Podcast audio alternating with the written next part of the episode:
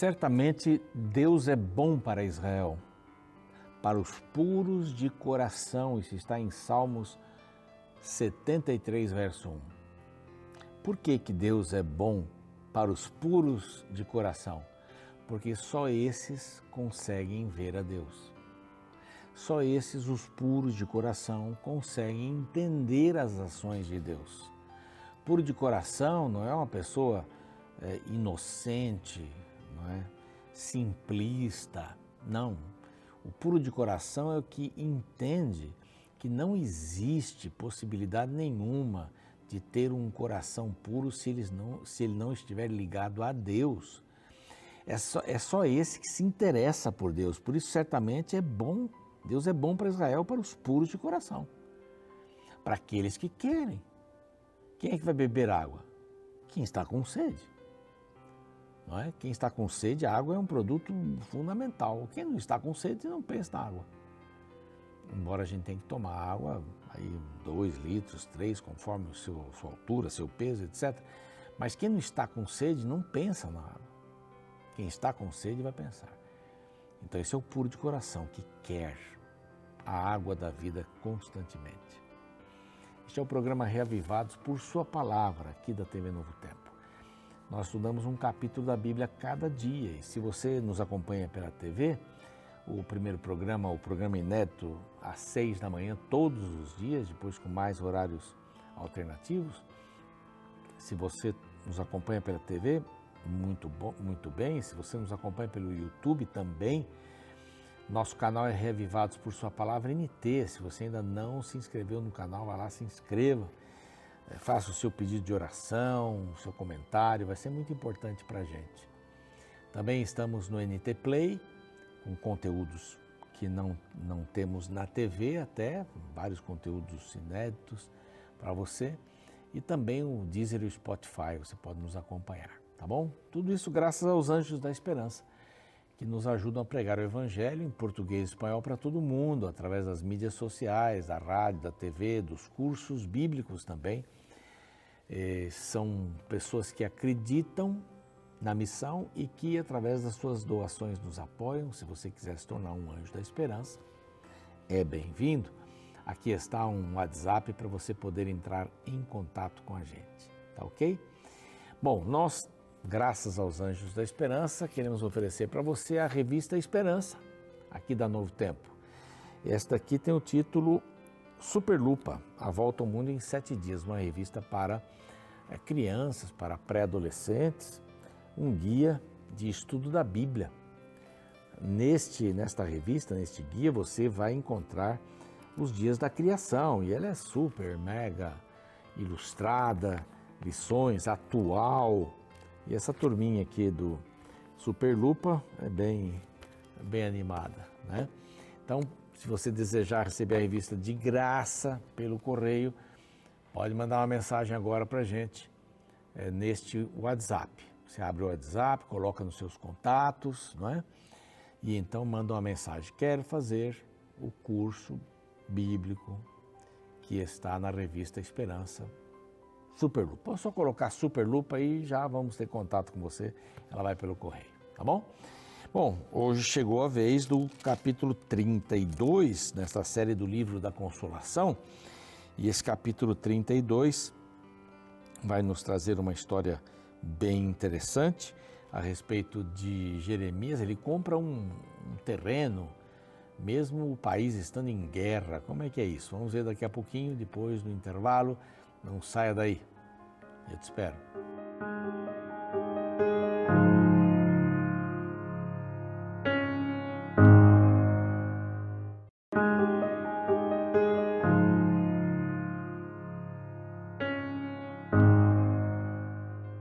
Bem, já voltamos. Este é o programa Reavivados por Sua Palavra, aqui da TV Novo Tempo. Uma alegria grande ter você aqui com a gente no YouTube, no NT Play, no Deezer, Spotify e também na TV.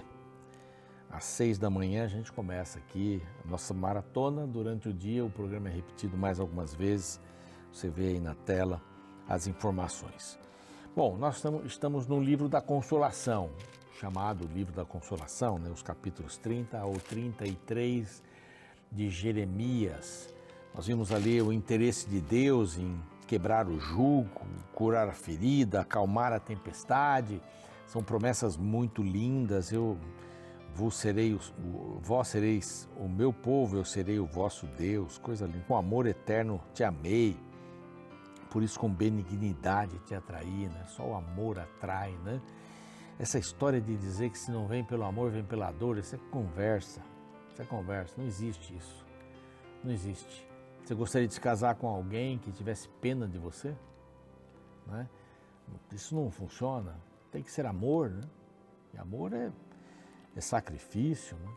é, é, conviver com o desigual, né? homem, mulher, é, costumes diferentes. É amor, isso é amor.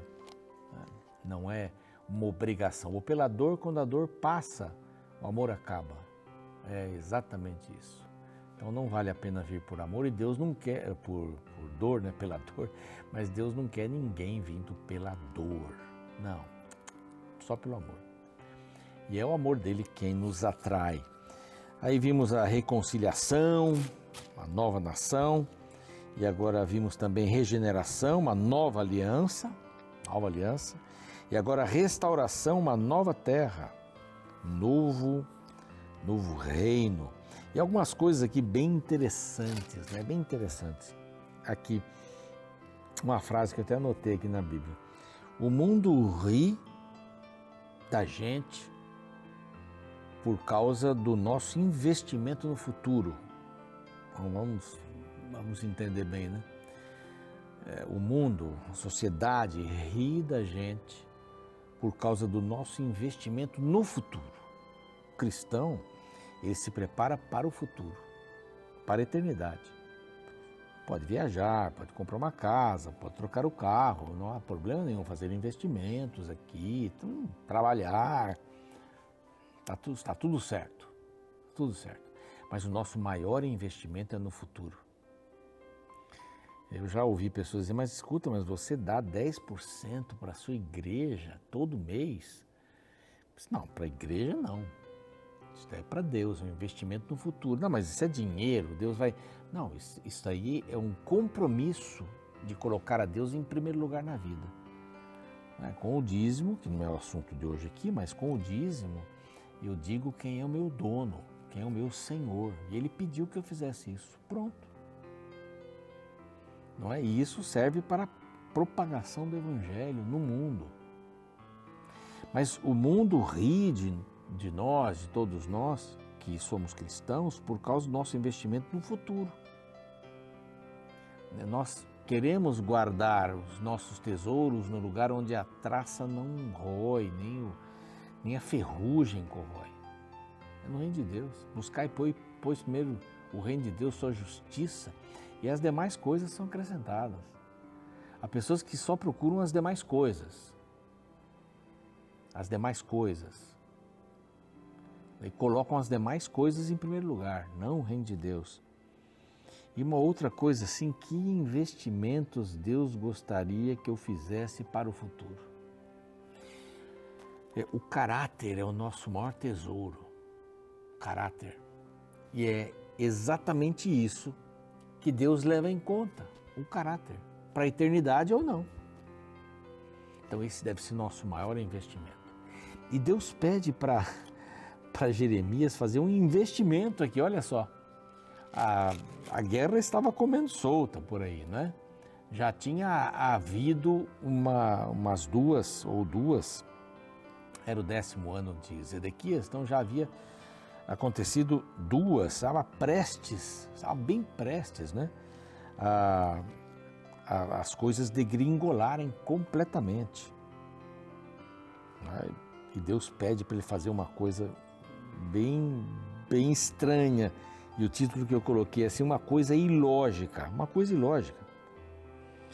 Nesse tempo, o exército do rei da Babilônia cercava Jerusalém, olha só. Verso 2. Jeremias, o profeta, estava encarcerado. Por quê?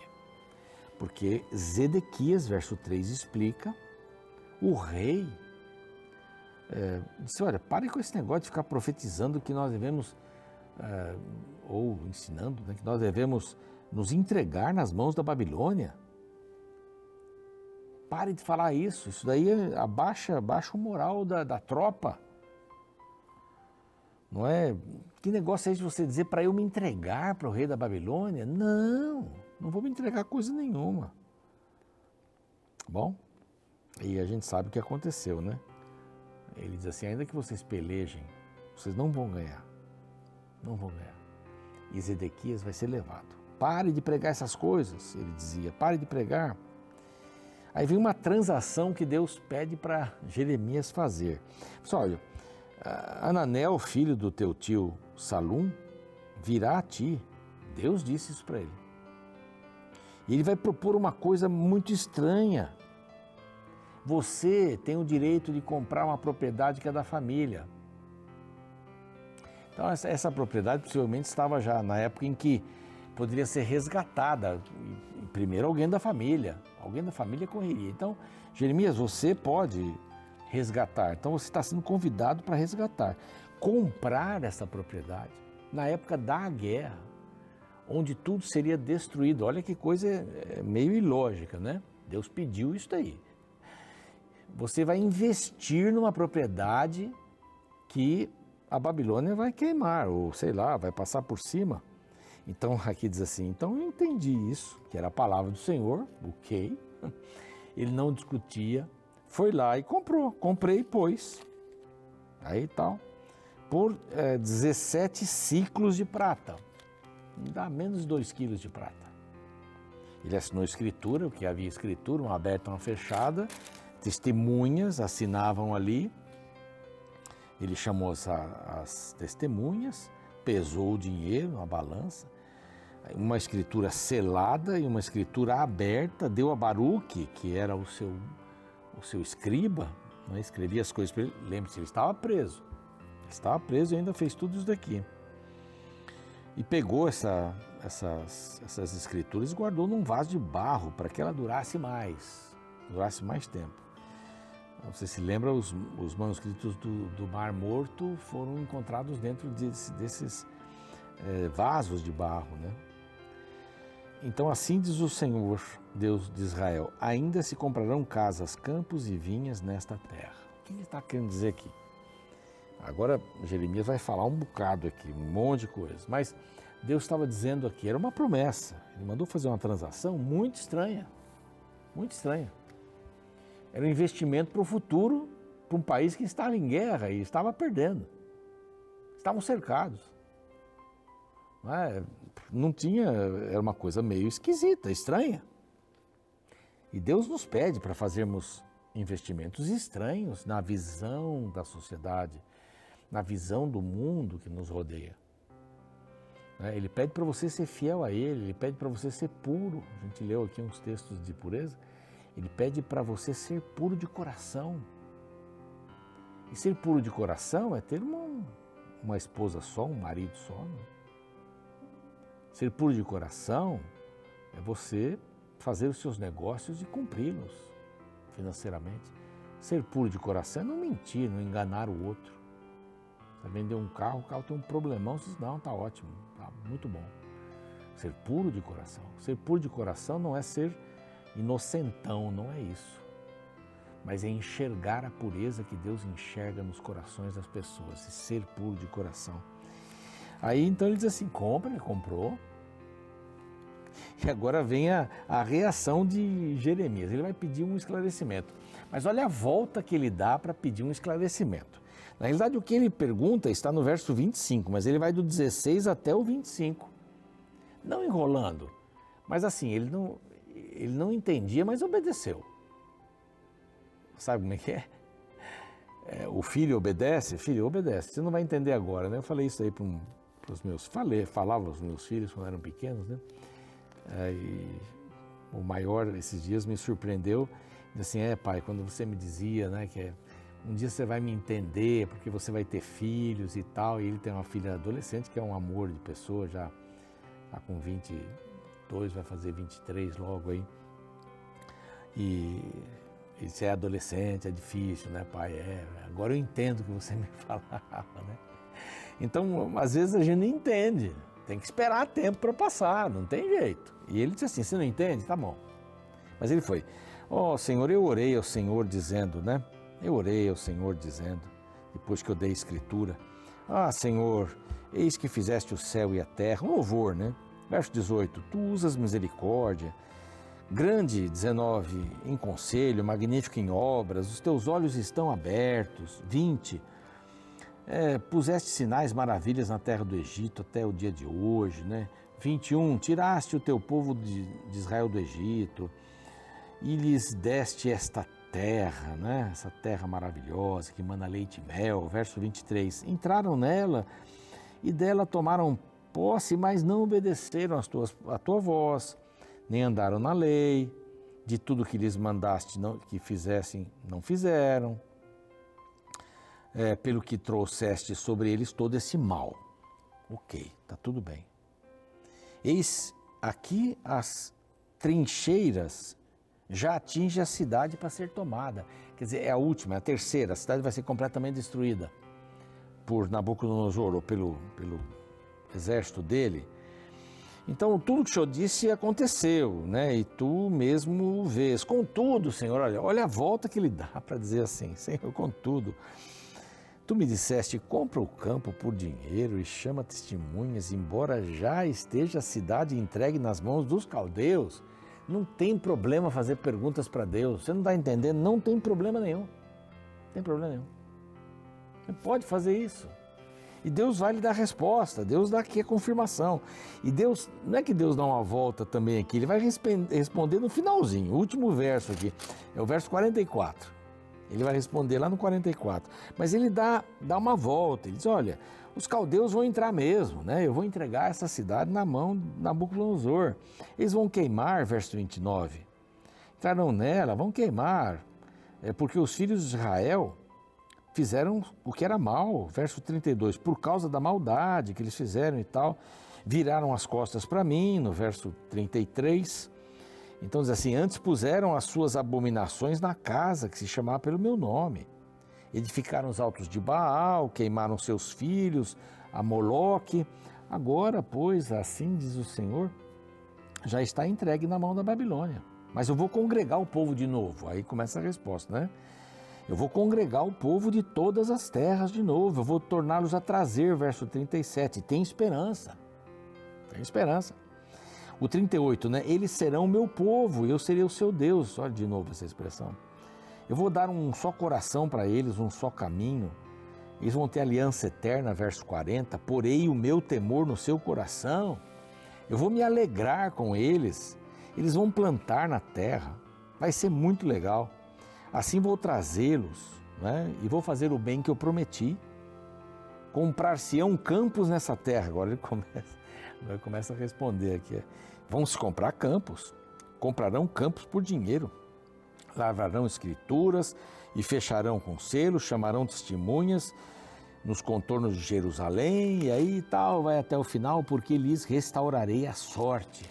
E ele estava pedindo para Jeremias comprar o terreno, porque está dizendo assim: Jeremias, tudo que eu falei eu vou fazer, só confia invista no futuro. Não que ele precisasse investir no futuro, dinheiro, ter dividendos e tudo mais. Não, mas ele estava querendo mostrar, não só para ele, mas para as testemunhas e para os outros, que a terra seria restaurada. Esse é o grande propósito. A terra vai ser restaurada. Eles vão voltar para cá. Então você está comprando um terreno que é da sua família, você está resgatando, que vai ser seu. Fique tranquilo.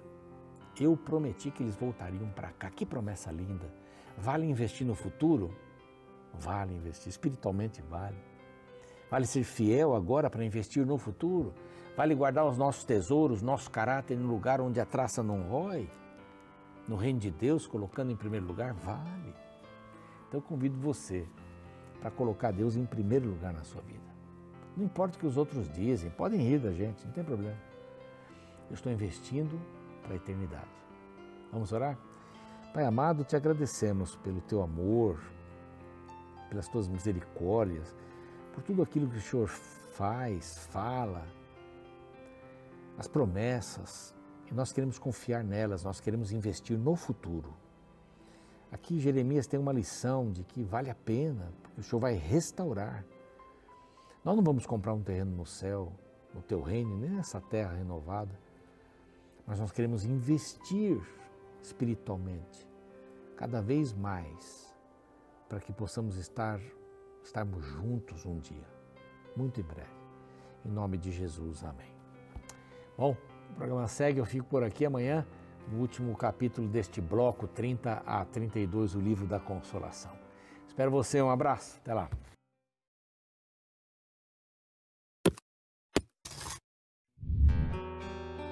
Em junho de 2017, a revista Exame lançou um curioso artigo intitulado Os Bravos Empreendedores da Faixa de Gaza. O texto trazia a história de indivíduos que decidiram investir seus recursos em uma zona que vive sob fortes conflitos. Bombas, guerras e mortes fazem parte desta geografia. Por isso que investir em imóveis neste lugar não é algo atrativo para muitos empreendedores. O que você acha? Teria coragem de investir seu dinheiro em uma casa que está em uma região ameaçada por guerras constantes? Nem todos têm essa coragem. É um investimento arriscado. Afinal, não tem como saber como será o futuro em uma região dessas. Mas sabe, há muito tempo atrás Deus pediu a Jeremias que fizesse um investimento arriscado também. No capítulo 32 de seu livro, é descrito o estranho pedido para que ele comprasse um campo em Anatote às vésperas da destruição total de seu povo. O verso 25 declara: Contudo, ó Senhor Deus, tu me dissestes: compra o campo por dinheiro e chama testemunhas, embora já esteja a cidade entregue nas mãos dos caldeus. Que pedido estranho este que Deus pediu ao profeta? Até o próprio Jeremias questionou a ordem. Afinal, não fazia sentido comprar um terreno em um lugar que seria destruído. Por que então Deus pediu algo tão ilógico ao seu mensageiro? A resposta é que aquela compra era um ato simbólico. Deus queria implantar no coração do povo uma importante mensagem de que a destruição não seria para sempre. Nas últimas palavras do capítulo, Deus declara: Porque lhes restaurarei a sorte, diz o Senhor. Percebe? Jeremias pregava que o povo retornaria para sua terra. Ele ensinava que a angústia seria passageira e que a destruição seria substituída pela reconstrução para então mostrar ao povo que ele realmente acreditava no discurso que proferia, Jeremias comprou uma terra crendo que a vida voltaria para aquela região, mostrando a todos que havia esperança naquele lugar no qual todo o povo só via tristeza. Esta é uma verdade que precisa ser guardada no coração de todo indivíduo que atravessa um momento difícil. As dificuldades não são eternas. Elas passam, sempre passam. Com a graça de Deus, é possível reconstruir sobre as ruínas da destruição para aqueles que atravessam um momento de azar, Deus pode mudar sua sorte. Creia que o Senhor pode te ajudar a reconstruir sua vida sobre as cinzas da derrota.